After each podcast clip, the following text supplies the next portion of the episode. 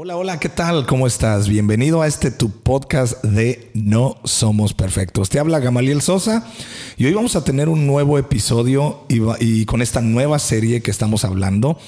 Y el día de hoy vamos a estar hablando de un tema buenísimo. Vamos a estar hablando acerca de pérdidas, de duelos y un poco de tanatología. Y bueno, y hoy tenemos aquí a una invitada extraordinaria. Laurita, ¿cómo estás? Bienvenida. Fuertes estos aplausos para ti. Muchas gracias. Bueno, después de varios ensayos ya estamos en aquí en, el, en, el, en el no bueno. Me creo. Súper bien. Pues Laurita, eh, platícanos, ¿cómo has estado? Muy bien, muchas gracias. Me siento muy contenta de estar en casa. Ah, muy bien. Esta es tu casa, ¿sabes que sí? Oye, Laura, platícanos un poco de ti, dónde estudiaste, cómo es que terminaste en este asunto de la tanatología y danos una breve reseña. Bueno, yo estudié la licenciatura en Trabajo Social en Uruapan, Michoacán, en la Universidad Don Vasco, eh, Universidad incorporada a la UNAM. Eh, la verdad es que esta carrera la escogí cuando yo era chica, eh, conocí a Dios, en mi corazón la acepté. Tenía 12 años y como que me llamaba mucho la atención ser misionera y eso, ¿no? Sí. Entonces, cuando llego a la universidad conozco un poco de esta carrera y es mucho trabajo de campo, mucho trabajar con grupos vulnerables y me parece que me encantó. Es este, una carrera que de verdad es mi vocación y puedo atender a personas haciendo diagnósticos sociales ¿no? y, canalizando a las personas también, eh, interviniendo de manera directa con grupos vulnerables. Fíjate que yo me doy cuenta que eso es, eso es una manera de servir a Dios. Es una manera también de mostrar el amor de Dios a estos corazones, ¿no? A estas personas. Yo creo que te has topado con esto, ¿no? De que hay mucha vulnerabilidad, mucha necesidad en estos sectores y son círculos sociales que a veces nosotros eh, como que usamos un término de eh, así condescendientes nada más, pero hay mucha necesidad profunda y espiritual. ¿Será cierto esto? Sí, pues son personas que muchas de ellas, no todas, están en completo rezago y pues incluirlos, este, también eh, darles otra cara, ¿no? Este, porque a veces están como muy dolidos, muy tristes y pues conocen muchas cosas que, que desafortunadamente para ellos no ha sido tan funcional y poderles dar a conocer otras cosas, otras alternativas, pues siempre es muy enriquecedor para mí, ¿no? Y hacerlo con amor, claro que, que justo nace de, de, lo que se te siembra, ¿no? Así es. Bueno, pues genial y te felicito por lo que estás haciendo, Laura. Gracias. Que Dios te siga dando sabiduría. Pero bueno, oye, vamos a hablar hoy acerca de, de las pérdidas, acerca de, del duelo. Y vamos a estar hablando acerca de cómo enfrentarlo, cómo superarlo también.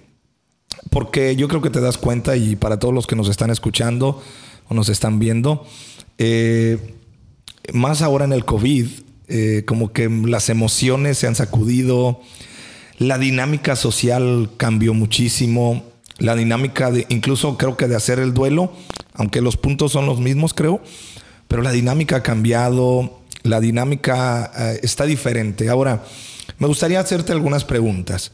Y la primera pregunta que yo te quiero hacer, que es una pregunta que, que yo creo que muchos se hacen, es las pérdidas. Solo pensamos que las pérdidas es cuando un familiar muere, un amigo, un familiar, un ser cercano. Y yo creo que ese es el concepto que muchos tenemos como pérdida, solamente cuando eso viene.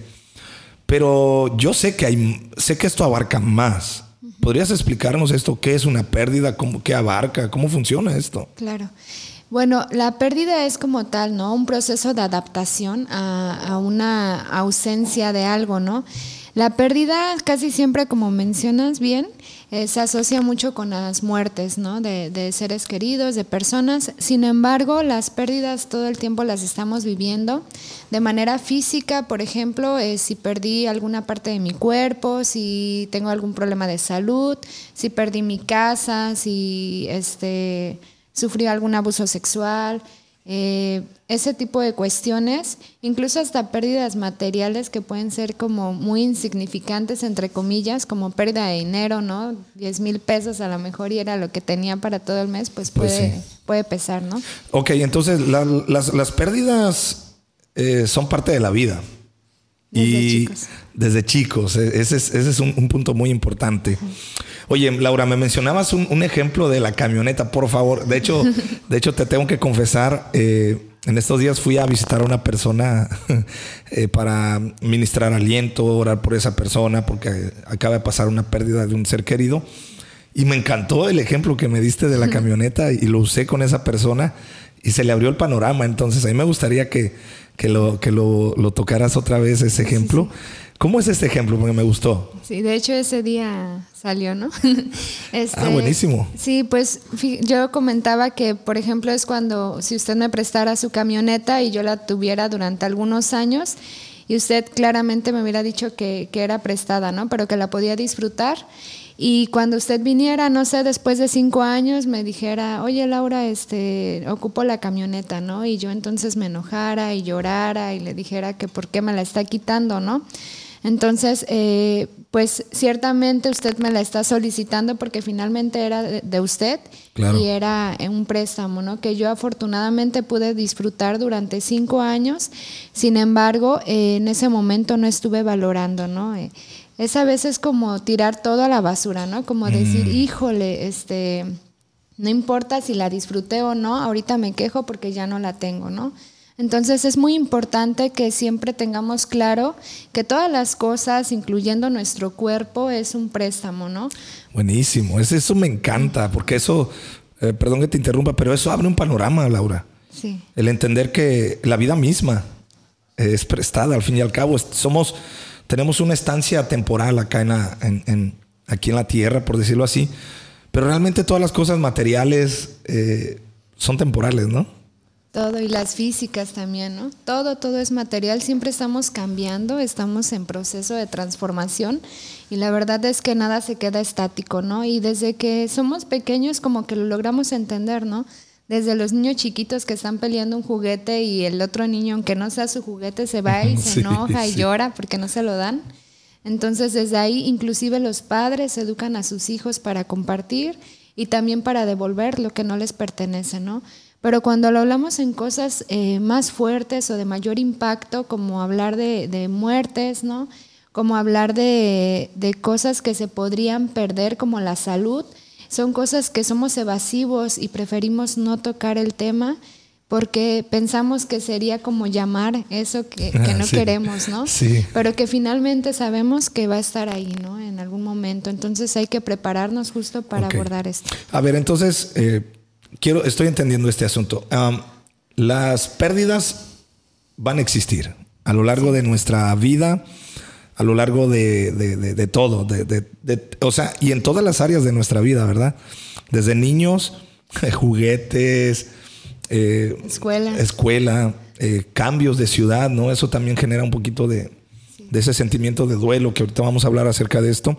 Pero eh, una la mejor manera de enfrentar una pérdida para tener un buen duelo, ahorita me corriges, pero así lo estoy entendiendo, es prepararte y saber que todo cambia y que en algún momento vas a perder algunas cosas. Claro. ¿Es eso? Sí, tenemos que prepararnos siempre, ¿no?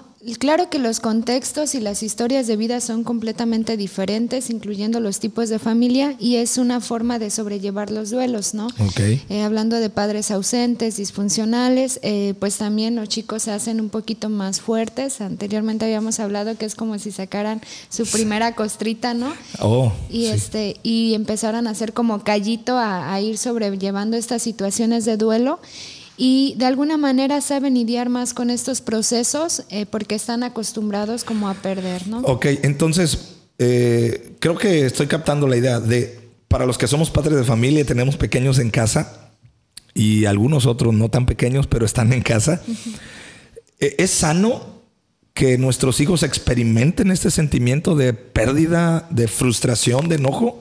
Claro. ¿Es sano? Sí. ¿Por qué es sano? ¿Qué, genera eso? Las emociones son sanas, ¿no? O sea, todas, porque todo se nos permite sentir, inclusive el dolor tenemos que, sentirlo sí. y hasta cierto punto eh, poderlos transformar, ¿no? El dolor se siente en todo, desde la mamá que está teniendo a su hijo, está sufriendo, pero cuando nace, pues claro que lo ve con mucho amor.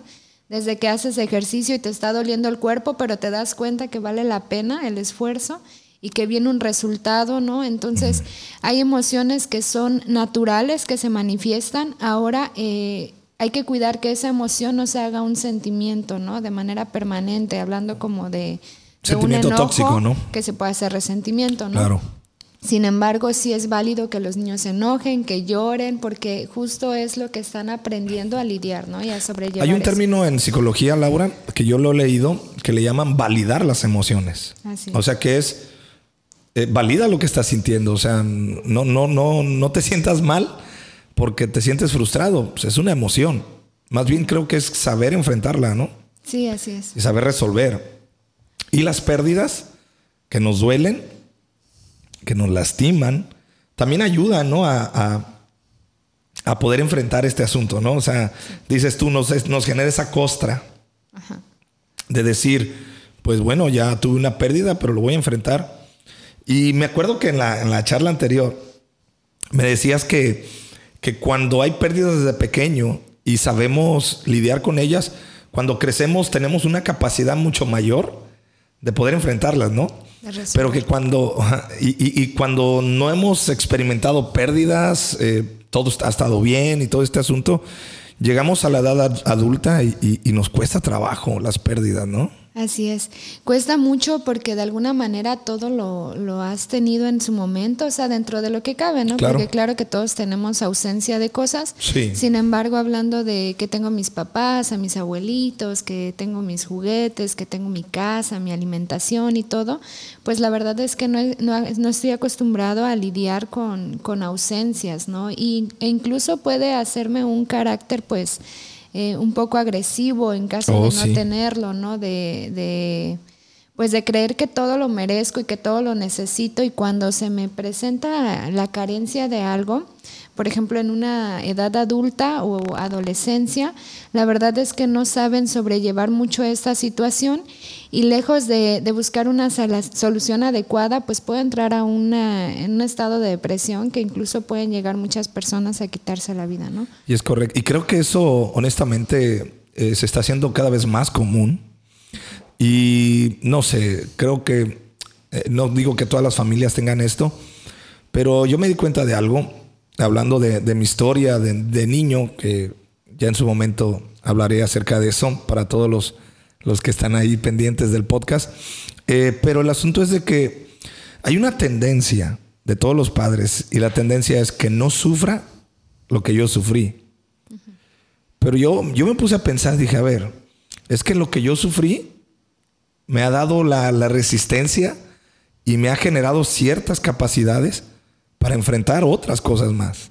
Entonces como que yo me quedé pensando y dije, a ver, que mis hijos no sufran lo que yo sufrí, pues los estoy castrando de una capacidad que les puede servir en el futuro. Y creo que esa es una idea que tenemos que, que transformar y decir, creo yo, ese es mi punto, es decir, sí que sufra, pero que no reaccione como yo reaccioné. O sea, que no reaccione mal, sino que reaccione bien, pero tiene que sufrir. Y las pérdidas nos hacen sufrir. ¿Por qué nos hacen sufrir las pérdidas? Por las expectativas de las cosas, ¿no? Por los apegos que tenemos, por mm. la idea de que nosotros creemos que merecemos eso y que lo tenemos que tener. Este, hay muchas cosas, claro que también por la cercanía de las cosas o de las personas, ¿no? De, escuchar su voz, de abrazarnos, ¿no? Del contacto, por supuesto que se, se extraña y es natural. Este, sin embargo, sí es importante, ¿no? Cada niño y cada adulto también tiene su proceso, ¿no? La realidad es que tarde o temprano vamos a pasar por esos procesos. A lo mejor algunos nos adelantamos en procesos eh, de duelo, que en mi caso, por ejemplo, esto me llevó a estudiar tanatología. Eh, desde chiquitos a lo mejor tenemos como algunas cuestiones que trabajar de manera emocional y las vivimos a temprana edad, ¿no? Pero la verdad es que tarde o temprano a todos nos llega, ¿no? La pérdida de algo que queríamos mucho. Entonces lo que podemos empezar a hacer es trabajar sobre las expectativas y sobre los apegos. Wow, buenísimo. Que, que es parte de la educación que nos dan, ¿no? Siempre eh, nos ponen expectativas a todo lo que hacemos. Es que tú tienes que hacer esto sí. y cuando, cuando te cases o cuando tengas hijos tiene que ser así, ¿no? Y entonces nos, nos pintan una vida este, y nos programan a vivirla de esa manera, pero la verdad es que no siempre es así, ¿no? A veces el camino eh, nos lleva a tomar rutas diferentes para aprender cosas diferentes y también para desarrollar otro tipo de capacidades. Entonces, mientras más eh, aprendamos a vivir sin apegos, en ese momento más, eh, más libertad vamos a tener, ¿no? Porque de lo contrario somos como presos mentalmente, físicamente y emocionalmente. Fíjate que ahorita que dices apegos, eh, la Biblia habla acerca del desapego. Eh, Jesús declaró, dice, ustedes creen que yo he venido a traer paz, hablando de que, de que pues, la gente lo seguía, ¿no? Porque hacía milagros, señales, prodigios, les daba de comer. Pero Jesús llegó a un punto y dijo, no, es que yo vine a traer espada y vine a traer que padre y madre, padre e hijo se separen, madre e hija se separen.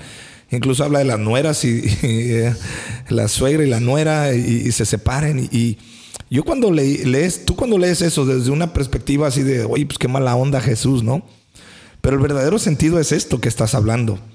Jesús estaba hablando acerca del el desapego, no está hablando de que de que dejes a tu papá y a tu mamá y le dejes de hablar, y es, sino que está hablando de un desapego, porque precisamente eh, el mismo Jesús estaba preparando su propio corazón para la, cruz, pero también nos estaba enseñando a, tener un desapego, ¿no? Porque el tener un apego más allá de lo natural y de lo, de lo que es sano, sí te genera mucho dolor, ¿no crees? Mucho, porque aparte del apego se hacen las expectativas sobre las cosas que tenemos, ¿no?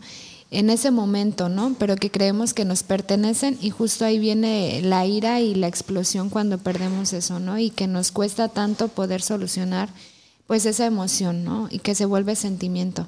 Entonces, si podríamos, podemos trabajar, por ejemplo, con todas las personas, incluyendo niños de nuestra familia, lo que es el apego, este, pero sí el cuidar, que es muy diferente, ¿no? Por ejemplo, yo. A ver, explícanos eso. A ver, está interesante eso. Yo tengo, por ejemplo, eh, mi cuerpo, ¿no? Dios me hace sano. Entonces, ¿qué tengo? Mi responsabilidad, pues, es, debería ser dormir bien, alimentarme bien, ejercitarme, ¿no? Este, tener una vida, pues, recreativa también. Y principalmente lo espiritual, que va a ser el alimento para, para estar bien. Entonces, este pues yo tengo que cuidar cada área de mi vida, ¿no? Mi relación en pareja, mi relación con mis padres, mi relación con mis hermanos, este en la iglesia, ¿no? En cualquier espacio que esté, tengo que cuidarlo. Sin embargo, tengo que ser consciente que todo es temporal, ¿no? Que a lo mejor yo ahorita tengo un trabajo, me esfuerzo, este, o más bien me hago responsable dentro de él, llegando temprano, este, haciendo lo que tenga que hacer, ¿no? Eh, pero puede, puedo en algún momento, este, se me puede retirar, ¿no? Entonces también no tengo que frustrarme ni enojarme, sino tengo que soltar. Es justo es lo que tenemos que estar trabajando, de lo contrario, mm. siempre vamos a estar en conflicto porque cada área de nuestra vida siempre va a estar este, trabajándose algo. La verdad es que nada es perfecto, ¿no? y nada es para siempre, ¿eh? Y nada es para siempre. Ahorita puedo estar bien a lo mejor en mi trabajo, en mi vida espiritual, en mi relación familiar, pero de salud no, no, no estoy levantándola, ¿no? Entonces justo me puedo enojar nada más por esa eh, ausencia que estoy teniendo en ese momento y lejos de enfocarme, pues pierdo el desequilibrio y me enojo y me frustro y creo que es responsabilidad de alguien más, ¿no? Entonces hay que empezar a distinguir, ¿no? Hasta qué punto sí es mi responsabilidad y que tengo que cuidar más y hasta qué punto es una, es una prueba que tengo que vivir también y que tengo que agradecer por todos los años que tuve una buena salud y que mi cuerpo me permitió hacer muchas actividades, ¿no? Buenísimo. Ahora, eh, las pérdidas involucra eh, salud, trabajo, eh, cosas materiales, obviamente seres queridos. Ahora, eh, ya hablamos de las pérdidas. Creo que aquí lo clave que estás mencionando y, totalmente de acuerdo es eh, desapego, eh, gratitud, estar consciente que no todo es para siempre en lo terrenal. creo que eso nos ayuda para las pérdidas. Ahora, vámonos al siguiente paso. Llegó la pérdida. Un divorcio, un cambio de escuela. Yo creo que hasta los niños con la pandemia te lo digo porque mis hijos me lo expresaron. Ellos sí sintieron que perdieron a sus amigos de escuela. O sea, sí, sí les llegó ese sentimiento. Pero bueno, eh, ya llegó la pérdida. Un ser querido. Obviamente, hablando de, de, la, de la muerte, que me gusta lo que tú dices, que es la trascendencia, eh, porque es cierto, para los que estamos en Cristo trascendemos a una mejor vida. Pero bueno, eh, llega la pérdida. ¿Qué sucede ahí? Hay varias etapas, hay varias etapas, ¿no? En el duelo. Eh, me he dado cuenta, Laura, que cada persona vive su duelo de diferente manera. Incluso yo me he dado cuenta que, por ejemplo, falleció el padre de familia y la esposa está viviendo de una manera su duelo, la hija mayor o el hijo mayor de una manera, eh, el hijo del medio de otra, el más chiquitito o la chiquitita de otra manera el cuñado, la cuñada, eh, los hermanos, la mamá de la persona. Entonces, son diferentes. Eh, ¿Por qué es así y cómo es que empieza este asunto del duelo? Bueno, primero, eh, en tanatología siempre se hace un perfil tanatológico que tiene que ver con el concepto de muerte que cada persona tenemos, que es muy importante que nosotros lo podamos tener como bien definido, ¿no? En su momento a lo mejor no lo vivimos de una manera tan tan bonita, este, pero sí sería, eh, sería importante que lo pudiéramos ir procesando, ¿no? Eh, hablando ya exclusivamente de las personas que somos cristianos, eh, para mí que es este, morir y el significado que le vamos a dar, ¿no? A lo mejor, como yo digo, para mí la muerte es más como espiritual y para mí el trascender es llegar a un mejor lugar, ¿no? Claro. Y confiar que los seres queridos que tenemos están bien. Aquí, ¿quién está mal? Los que nos quedamos, ¿no? ¿Por qué estamos mal? Bueno, estamos mal porque extrañamos, porque me siento eh, desesperado, porque siento que no tengo la capacidad de salir a la mejor adelante, hablando de un padre de familia, hablando un poquito de la estructura este, dentro de los hogares cristianos, ¿no? Eh, Hablan también, por ejemplo, si es una mamá, por supuesto, un hermano. Eh, vienen muchas cuestiones por las que se vive de forma diferente. Por ejemplo, puedo tener un sentimiento de culpa que va a marcar mucho cómo voy a vivir mi proceso de duelo, ¿no? A lo mejor considerando que, tenía una cuestión no resuelta con algún familiar y a lo mejor eh, quedamos enojados o medio enojados voy a sentir culpa porque creo que no es el momento que se debió de haber ido porque antes tuve que haber resuelto esta situación, ¿no? La otra es, eh, pude haber hecho algo diferente para que esta persona no se enfermara o para que no le pasara lo que le pasó, ¿no? Y eso, la verdad es que la culpa es lo que... Te lastima mucho, ¿no? La culpa. De hecho, es el sentimiento que pues no nos sirve de nada, ¿no? De todas las emociones, es la, que nos ancla siempre, no nos permite. Por culpa, los padres somos permisivos, este, autorizamos y damos todo a los hijos. Por culpa, este, no puedo avanzar en mi vida personal. O sea, la culpa es lo peor que nos puede pasar, ¿no? Eh, eh, tienes razón, es cierto, es cierto. De todas las emociones, todo, el miedo, el enojo, todos sirven, pero la culpa, la verdad es que no, no hay. De hecho, sabes, cuando yo tengo consejería con eh, parejas o personas, eh, luego ellos me dicen, por ejemplo, un conflicto de pareja, eh, siempre en el conflicto de pareja buscamos quién es el culpable. Y tú eres el culpable o yo soy el culpable. Y yo sí les, cambio el chip, digo, no, no, es que no, no, no mencione la palabra culpa. Menciona la palabra responsable. O sea, soy responsable. Hazte responsable de tu acción. Porque creo yo que la culpa es. La culpa le estás tirando el rollo al otro. ¿no? Ah, es que yo estoy así por esto acá. O te estás haciendo demasiada la víctima tú y, te agarras con culpa, ¿no? Entonces, o sea que la culpa en medio de un proceso de, duelo terrible no ayuda. Pero ¿cómo superarla? de manera personal, ¿no? De manera personal también. Pues se hace todo un proceso. La verdad es que el proceso de duelo puede durar de un año a dos años, ¿no? Wow. Este, claro que no siendo crónico, ya viviéndolo de diferente manera. La realidad es que tiene que ver mucho con la persona por cómo lo va a vivir, ¿no? Por eso es que se hace un perfil tanatológico ah, y se lleva el proceso a cada persona. Entonces está eso, la culpa, y luego están las expectativas. Eh, imaginemos un matrimonio de recién casados, este, a lo mejor ellos están considerando pues tener hijos, ¿no? Eh, a lo mejor una casa y demás, Sí. llega la pérdida, claro que se vive con mucha frustración, ¿no? Con mucho enojo. O con los papás también, ¿no? Que esperaban que sus hijos este, se casaran, conocer a mis nietos y demás. Sí. También. Entonces ahí eh, va a ser como el, quiebre, el punto de quiebre donde vamos a, a ver en qué momento y en qué proceso estoy viviéndolo. Ahora también se vive por etapas de edad. Por ejemplo, los adolescentes eh, lo viven como más, este, pareciera que no están padeciendo la pérdida, ¿no? Ah. Muchos de ellos, no todos, pero muchos de ellos pues son como, sí, pues lloró, eh, se ve triste, ¿no? Pero de pronto pues va a la escuela, se va a bailar o hace actividades, ¿no? Y eh, pues la verdad es que a veces hay mucho juicio hacia los adolescentes, ¿no? Como, ¿cómo es posible ¿Cómo es que murió posible? su mamá, ¿no? ¿Cómo es posible que no sienta nada? Y a veces yo digo, pues qué bueno, ¿no? Que no está experimentando emociones muy tóxicas, ¿no? No, y sí lo viven muy fuerte, de hecho, este, muchos de ellos eh, ahí es donde son más vulnerables a tener conductas adictivas, ¿no? Porque siempre vamos a buscar llenar vacíos. Y va a ser con comida, va a ser con drogas, va a ser con televisión, con otras cosas, con malos hábitos, ¿no? Que nos van a sumir más a la, res- a la depresión. O sea que eso, eh, eh, el no enfrentar bien una pérdida y sobre todo no tener un duelo y no entender que, que es necesario pasar por un duelo, porque creo que esto es importante para los que nos están escuchando, nos están viendo, eh, es importante tener duelo. Es muy importante porque a veces, y más los mexicanos, la- los latinos, ten- tendemos mucho a eso, a, a minimizar, no validamos eh, las emociones y como que decimos, no, pues yo soy fuerte, no, no, pues ya pasó y, y échale ganas, ¿ah? El famoso écheleganismo, o sea, de tú échale ganas, vas a salir adelante de esto.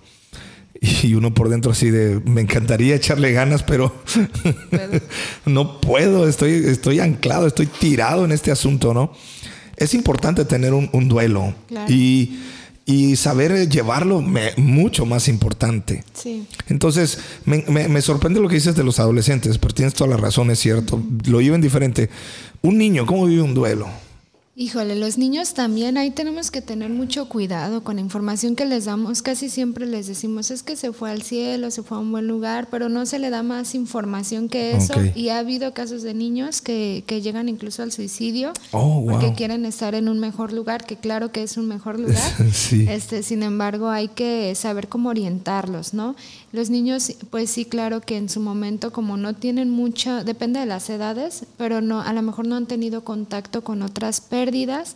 Hay algunos niños que sí, desde chiquitos, este, empiezan sus primeras pérdidas y lo van a vivir de acuerdo a, a su a cómo se presenta, ¿no? Por ejemplo, en mi caso, eh, yo tuve la pérdida de un hermano, este, yo lo viví con culpa, ¿no? Fue como algo Wow. que, que me afectó mucho, ¿no?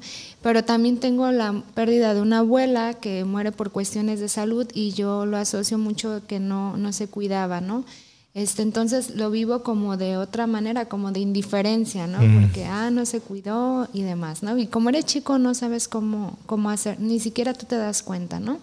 Y luego viene la pérdida de una tía muy cercana de forma muy trágica y entonces dices, ah, entonces ahí este, te da mucho coraje, mucho resentimiento. Entonces tiene que ver mucho como qué tipo de pérdida tuvimos Ya. Y se va a ver- vivir de forma diferente. Sin embargo, es muy importante que podamos platicar con los niños y preguntarles cómo te sientes, te puedo apoyar en algo, ¿no? este, estarlos acompañando en todo momento, ver qué están haciendo, porque hay niños que ahorita ya está muy de moda el cutting. Este, Wow. De hecho, se practica en muchos niños de secundaria. Nomás para explicar, el cutting es que se cortan. Se cortan su cuerpo, sobre todo las manos a veces, ¿no? Sí, y se llegan a cortar las piernas, eh, ya sea Wow. por abuso sexual o por pérdida de un ser querido.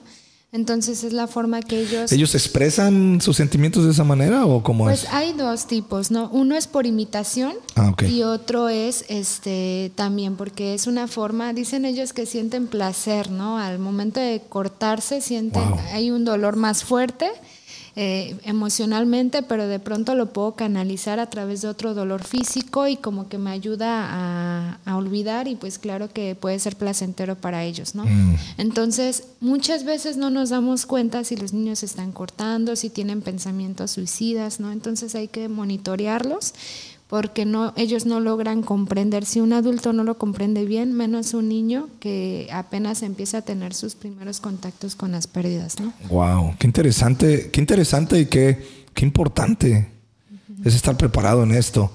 Me encanta esto que, que sea de mucha bendición para los que nos están escuchando. Y estamos en la recta final, la hora ya de, de este tiempo, pero nos quedan unos minutos.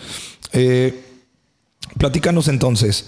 ¿Cómo llevar una... Ahora, me estás hablando de la pérdida en, mi, en la persona, pero ¿cómo acompañar a esa persona? Creo que también es importante. Sí. Yo creo que cada uno de nosotros tenemos amigos, tenemos familiares. Eh, es bueno, ¿no? Saber cómo acompañar a un amigo, a un familiar, a un ser querido en una pérdida. En, el primer, en la primera etapa, generalmente las personas están en, en negación, ¿no?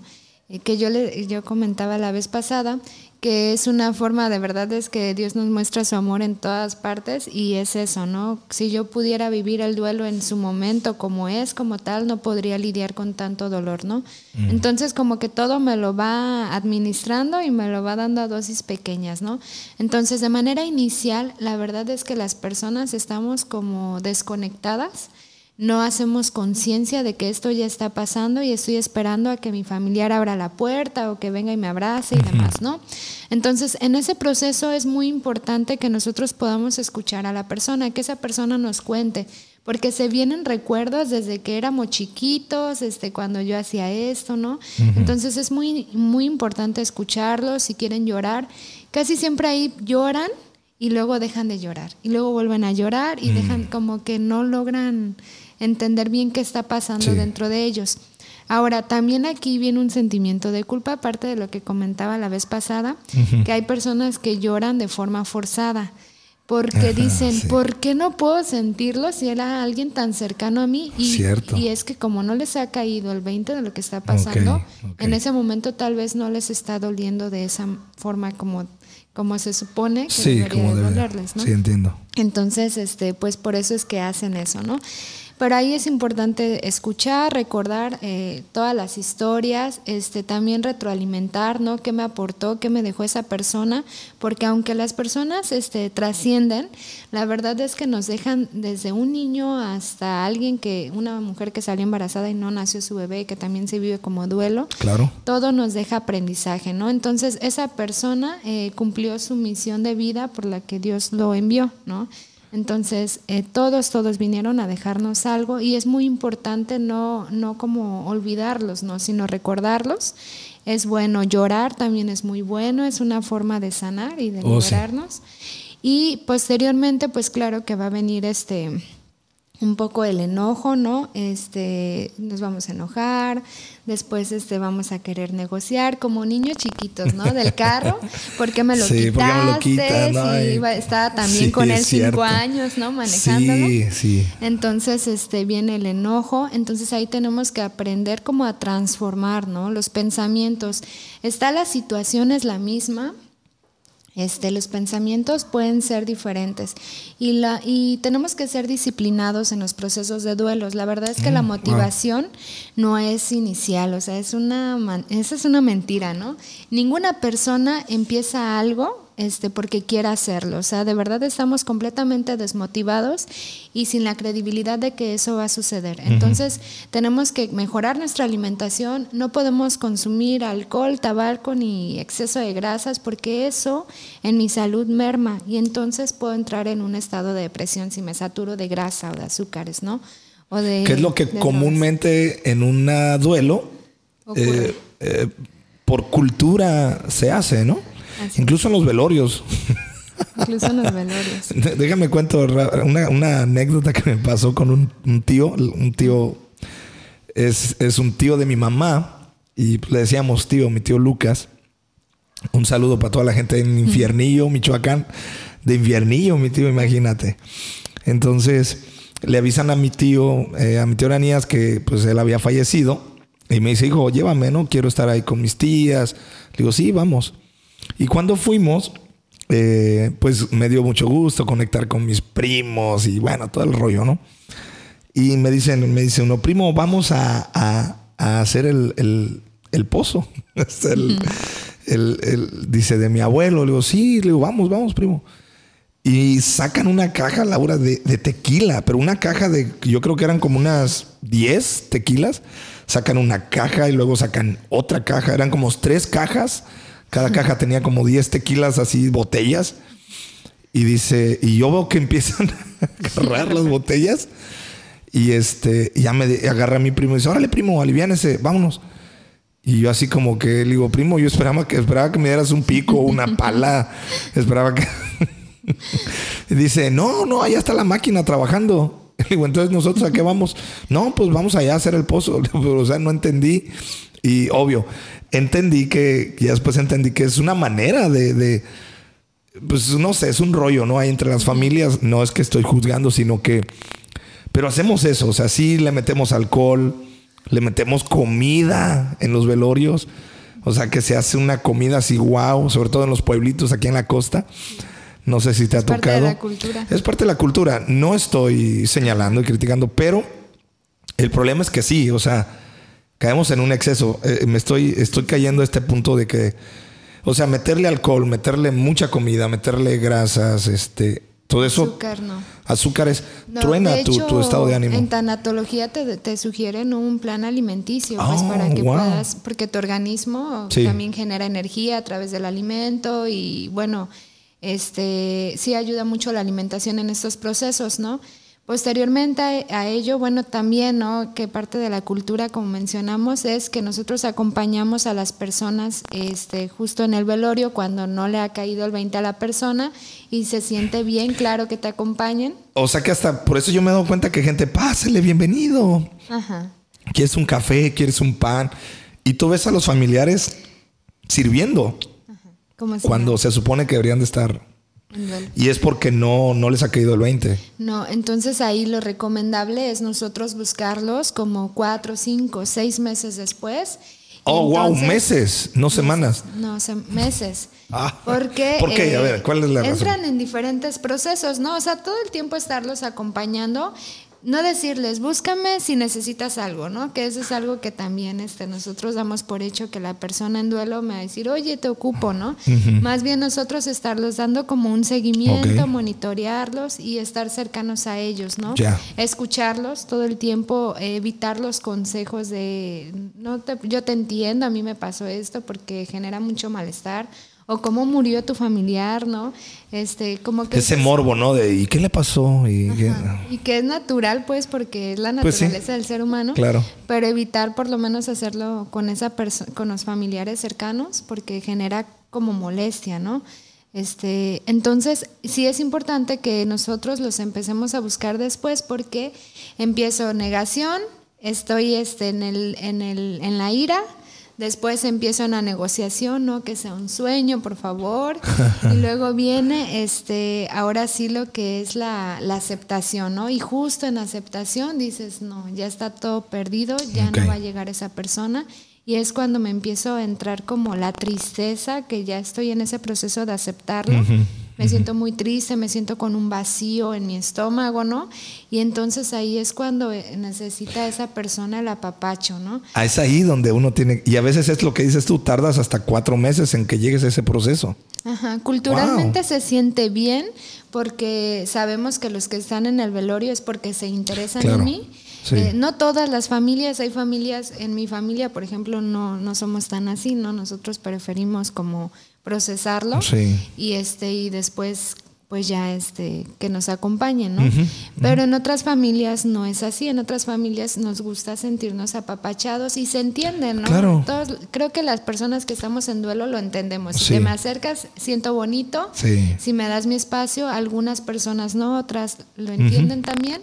Este, pero sí eh, después de unos meses es cuando esa persona va a estar como en su proceso de de entender lo que está pasando, entre comillas. Este, y justo es cuando, a los seis meses aproximadamente, es cuando la persona siente ya el duelo. Qué revelador para mí lo que me estás diciendo. Es muy... Porque uno, uno naturalmente, yo, yo creería que ya los seis meses de la persona, incluso yo le diría, pues ya, no, aliviánate, ya este, sal de ese asunto. Pero resulta que apenas en los seis meses como que está así de, eh, espérame, perdí un ser querido, pasó esto, ¿no? Y ahí incluso no necesariamente puede estar llorando, ¿no? A lo mejor está en su cama y se siente desganado, porque a veces la depresión la asociamos como que, ay, lloro, me siento muy triste, y no necesariamente, ¿no? Puede estar una persona y te dice, estoy bien, estoy bien, pero no, no tiene como la energía de hacer cosas, ¿no? Ya. Entonces, eh, integrar varias cosas en nuestra vida en todas las áreas, ¿no? empezando por lo espiritual, en lo, en lo familiar, en lo laboral, dependiendo de cada esfera que tengamos. Sí. Este, siempre mantenerlas como, como cuidándolas, no apegándonos a ellas, nos va a ayudar mucho. Y también a comprender que, porque pasa mucho esto y a mí me lo dicen mucho los pacientes, ¿no? Justo apenas ayer o antier me decía un paciente, ¿no? Este que ya lo egresamos, va muy bien y todo, y me dice, ay, ahora me caí, me golpeé en la cabeza, dice, y empieza a contarme cosas, ¿no? Sí. Y me dice, pero a veces parece que las pruebas de otros me las ponen a mí, ¿no? Entonces, y la verdad es que así se siente, ¿no? Así se siente como tal. Y justo te comentaba de los, de los guerreros nórdicos, ¿no? Que eran los más atractivos para las mujeres, los que tenían más cicatrices, porque habían peleado más batallas. Entonces, la verdad es que sí, a veces estamos en la iglesia o en algún espacio y, y se da mucho eso, ¿no? De sanaron algunas personas, están bien y decimos, ¿y por qué mi familiar no sanó? ¿Y por qué mi familiar se murió? Yo habré hecho algo mal. Pero no, la verdad es que Dios nos está enseñando a todos a trabajar en que lo único que tenemos seguro es a Él. Claro. Este, que no tenemos ninguna otra cosa de que, que, podemos depender, ni de nosotros mismos podemos depender. Este, todo es un apego y mientras más aprendamos a soltar, pues más felices vamos a ser, ¿no? Porque hoy voy a disfrutar lo que tengo hoy y ya lo que pase mañana pues ya no ya no sé qué va a pasar no pero justo lo de hoy lo voy a, disfrutar y claro voy a ir siguiendo mi vida como se me va presentando no wow bueno para concluir entonces Laura eh, eh, tener un desapego sano porque también no se trata de así de, como que me desconecto. exacto no tampoco es pero tener un buen un desapego entendido sano eh, eh, te ayuda mucho para enfrentar las pérdidas. Las pérdidas no solamente tienen que ver con, con seres queridos, es en muchas áreas de nuestra vida, pero ya cuando estamos en la pérdida es este, validar emociones, pero a la vez también eh, dejar que enfrentar ese duelo de una manera disciplinada, porque a veces también eso me queda claro de que, pues como que sí, ¿verdad? Al principio sí, ya después como que, ya no, ya, y eso no nos ayuda más en nuestras emociones. Y para los que podemos acompañar a una persona en duelo, simplemente es estar ahí, eh, entender que no es pronto, sino que va... Y no presionarlos, ¿no? y no presionar, sí, o sea, estar ahí, ok, eso es buenísimo. Eh, hablando de la vida espiritual, ¿qué porcentaje de lo espiritual ayuda para que salgamos de un duelo y, funcionemos bien? Pues el 100% yo lo diría, porque... también yo diría eso porque la verdad es que yo he visto personas, eh, bueno, trabajo con todo tipo de personas sí. y la verdad es que cuando sabemos, creemos que hay un, un, mejor lugar ¿no? después de esta vida y que ya vamos a ir a celebrar y que vamos a descansar, eh, todo hace más fácil, ¿no? Porque sé que mi familiar o la persona que amo está en un lugar seguro, ¿no? De lo contrario, está la incertidumbre de qué habrá pasado con esa persona y la verdad es que eso emocionalmente nos, nos, retrocede muchísimo, ¿no? Porque no sé qué pasa, qué va a pasar, ya nunca más en la vida lo voy a volver a ver, no sé este, si está bien o está mal, no sé si existe el cielo o no existe, ¿no? Entonces eso claro que genera mucho conflicto emocionalmente. Pero cuando tenemos una vida espiritual, la verdad es que sabemos que todo lo que se nos ha dado es, una, es un regalo, eh, todo nos añade, ¿no? Y emocionalmente nos hace más fuertes. La verdad es que mientras más pérdidas tenemos, más fuertes somos, ¿no? Qué paradójico, pero es verdad. El que pierde gana, ¿no? Ganas en otras cuestiones. Te digo algo, ese es un principio espiritual, bíblico, y Jesús lo aplicó. y nos lo enseñó, no, no, no, no lo aplicó, lo enseñó y lo vivió. El principio es perder para ganar.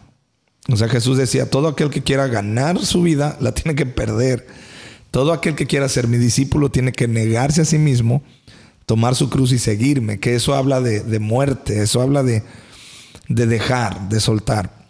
Y Laura, el, el soltar, ¿cómo soltar de una manera sana? No abandono, porque yo creo que no es sano el abandono, pero sí el soltar. Eh, escucho personas que me dicen, eh, sueño con mi familiar, eh, no quiero, no quiero este, regalar su ropa, no quiero sus perfumes, huelo sus perfumes y digo, wow, y me acuerdo, veo su ropa y, como que ahí tenemos, ¿no? Ese, ese, estamos ahí aprisionando esas cosas, incluso personas que su ser querido lo, cremaron, que esto está totalmente respetable, el cómo, y este, después tendré que invitar a un teólogo para que hablemos acerca de este rollo de, si la cremación, que si no, pero bueno. Que mi abuelo ni que fuera brujo. Ni que, pues, sí, ¿no? Entonces, eh, es, otro, así que es otro rollo, ¿no? Pero incluso personas que me dicen, no, es que aquí tenemos las cenizas de, mi abuelita. Y yo así de, ¿y cuánto tiempo están ahí? No, pues ya tienen como 10 años. Nos las vamos rolando así, nos las vamos pasando. Y yo, o sea, no digo nada, pero digo dentro de mí, ¿eso será sano no será sano? Pues se puede hacer un duelo crónico, ¿no? Hay que cuidar mucho los duelos crónicos y de hecho hay que identificarlos también de manera inicial. Eh, si ya estoy llevando como una vida donde ya estoy engordando mucho, estoy bajando mucho de peso, estoy teniendo conductas suicidas, entre otras cosas más, es mejor eh, a tiempo buscar ayuda y no esperar a que pase el proceso de duelo de un año, ¿no? Porque algo no está bien en ese proceso y necesitamos atenderlo. Ahora, eh, puede ser un arma de doble filo, la verdad es que no es recomendable, ¿no? Claro que tienen su proceso, no lo tengo que hacer ahorita ya, pero eh, esa sensación de abandono, que es otro tema muy interesante que a mí me gusta mucho, el abandono emocional, ¿no? En donde siento que esa persona ya se fue, me puede llevar a acumular cosas, inclusive a tener problemas de obesidad, que es algo que tenemos que detectar porque estoy teniendo estos, estas conductas. Entonces vamos a llegar a una casa en donde alguien perdió a un ser querido y tiene mucha acumulación de cosas este, es una manera que me mantiene como anclada a esa persona y también se viene un sentimiento de culpa por ser feliz y por volver a tener una vida porque entonces no estoy honrando a esa persona que me ama y debería de ser al revés, ¿no? Entonces poder aportar todo lo que aprendí con esas personas que Dios puso en mi vida y poder este pues honrar de alguna manera la vida también de esas personas, ¿no? Entonces el poder, eh, el trabajar el desapego sí tiene que ver también con el desprenderme de esas cosas, a lo mejor no tirarlas, pero sí dárselas a lo mejor a una persona que los ocupe. Y el poder limpiar mi casa, organizarla, que tiene que ver mucho con mi estado emocional, y también el empezar a, trabajar eso, no, no tengo ganas de pararme, pero lo voy a hacer, aunque sea 15 minutos me voy a ir a caminar, este, voy a ir con el nutriólogo a lo mejor, no tengo ganas, que quede claro, no tengo ganas, en ningún momento voy motivado, pero después de un tiempo se me va a ir haciendo un hábito y con el tiempo mi cuerpo va a ir mostrando resultados y no hablo físicamente, sino en el estado emocional. Y ahí justo es donde surge la motivación, no de manera inicial, siempre es después de un tiempo, ¿no? Entonces sí tenemos que, regalar, obsequiar las cosas. Este, o, sea, sí es sano hacerlo. en el tiempo, en el proceso que sea, o sea, en el, en el tiempo del proceso, ¿no? Pero tampoco es tan sano, o sea, no es sano hacerlo tres, cuatro, cinco años después. Nos va a doler mucho y lo tenemos que hacer. ¿no? O sea, es parte de también pues del, si se pudiera hacer dentro de los seis primeros meses sería lo mejor. Buenísimo. Entonces, inclusive este, hay personas que lo hacen casi, casi cuando ocurrió y como también no me ha caído muy bien el 20, podría ser un buen momento para poder hacerlo, ¿no? Pero sí ah, tenemos que... ¿Ese es un buen consejo? Tenemos que hacerlo este, y pues darnos cuenta que a esas personas las vamos a amar y las vamos a recordar con mucho cariño y ahora hay que aplicar todo el aprendizaje de esas personas que, que estuvieron, ¿no? Entonces, este, pues nada, nos hacemos muy fuertes con todas las pérdidas, no se ven, claramente no se ven. Este, pero con el tiempo, pues los mejores guerreros siempre son los que saben afrontar las batallas. ¿no? Y, yo creo que, que, en este tiempo que estamos viviendo de, de, COVID, de, de, lo que está pasando, eh, estamos aprendiendo a ser fuertes, estamos aprendiendo a, a, a tener una fortaleza interna. Y creo que lo más importante es que también estamos aprendiendo a encontrar la fuente de nuestra fortaleza, que definitivamente es Dios. Claro. Eh, no hay más. Me, estoy totalmente de acuerdo con lo que tú dices. Lo espiritual es el 100%. Sí. Porque si no tenemos una, una vida espiritual sana, activa, eh, la, la, vamos a pasar muy mal en este asunto. Como las plantas sin agua, ¿no? Sí. marchitamos. Se marchita. Entonces, ¿qué es lo que ha estado pasando? Muchos la están pasando muy, pero muy mal. Y quiero comentar algo, ¿no? Eso es lo que yo he estado eh, pues sintiendo en mi corazón. Sí. Que creo que justo, ahorita pensamos que la pandemia a lo mejor es justo un mal momento para todo el país, para todo el mundo, ¿no? Sí, para el mundo. Pero yo creo que algo tenemos que aprender de esta situación. Creo que está, estamos trabajando justo en los desapegos en cada área y entramos en esa ansiedad, en esa crisis porque no tenemos el control de las cosas. Hemos perdido el control de todo, ¿no? Hasta de qué lugar voy a entrar, de todo, de absolutamente todo, ¿no? Inclusive el rechazo también, ¿no? De, ah, ya tosió. Ajá, y ya, ya tosió. Ajá. Entonces, este, creo que esto nos viene a enriquecer y creo que todos tenemos que abrir bien los ojos y decir, ok, Estoy aprendiendo a soltar en este proceso y ¿por qué me está doliendo más? Porque a lo mejor a mi familiar lo entubaron, ya no lo pude ver y otra vez viene la culpa. No lo debí de haber llevado, sí lo debí. O, o, el, o soltar culpas a otros, ¿no? Es que no me lo atendieron bien, es que no me le dieron el RCP de, cuando era, y, ah, negligencia médica. incluso hay, hay, está la idea en muchas personas que han sufrido de que no, no, no me lleves al, al hospital porque no vayan a matar ahí. Y así como que yo para mí se me hace de repente absurdo porque digo, yo no creo que un médico esté pensando, ah, ya llegaron dos, nos los vamos a matar, ¿no? O sea, no. Es totalmente diferente, ¿no? Sí, y la vida, la verdad es que siempre la asociamos como que la vida es muy frágil, ¿no? Pero yo he visto a personas aventarse del sexto piso y no pasarles nada, ¿no? Yo creo que todo es la voluntad de Dios y todo está escrito y lo que va a pasar va a pasar, entonces aprendemos a disfrutar, aprender, tenemos que aprender a amarnos. Eh, creo que este es un aprendizaje que tenemos que tomar de la pandemia, agradecer todo lo que tenemos y lo que carecemos también, ver por qué, por qué nos afecta tanto y cómo lo podemos transformar en, en aprendizaje, ¿no? Súper bien. Pues hay mucho más que hablar, Laura. Entonces, eh, yo creo que vamos a tener que eh, tener otra, otro momento, otra charla. Pero de pronto, gracias, gracias por estar acá. ¿Dónde te puede encontrar la gente, Laura? Si necesitan ayuda de tanatología, ¿dónde puedes, te pueden encontrar? Ok, yo trabajo en centros de integración juvenil. Trabajo este, con personas con problemas de adicciones. Eh, estoy certificada en adicciones también ahí en centros de integración. Estoy a sus órdenes y también trabajamos pues orientaciones para todas las personas que ocupen otro tipo de atención como estas justamente. Y bueno, pues ahí queda sus órdenes. Me pueden encontrar en la iglesia también. sí, aquí en la iglesia.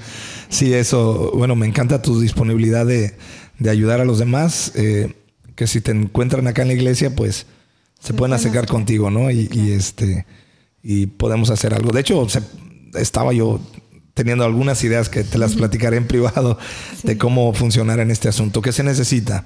Y bueno, pues eh, vamos a dejar hasta acá esta charla. Eh, gracias por llegar hasta este punto de la plática.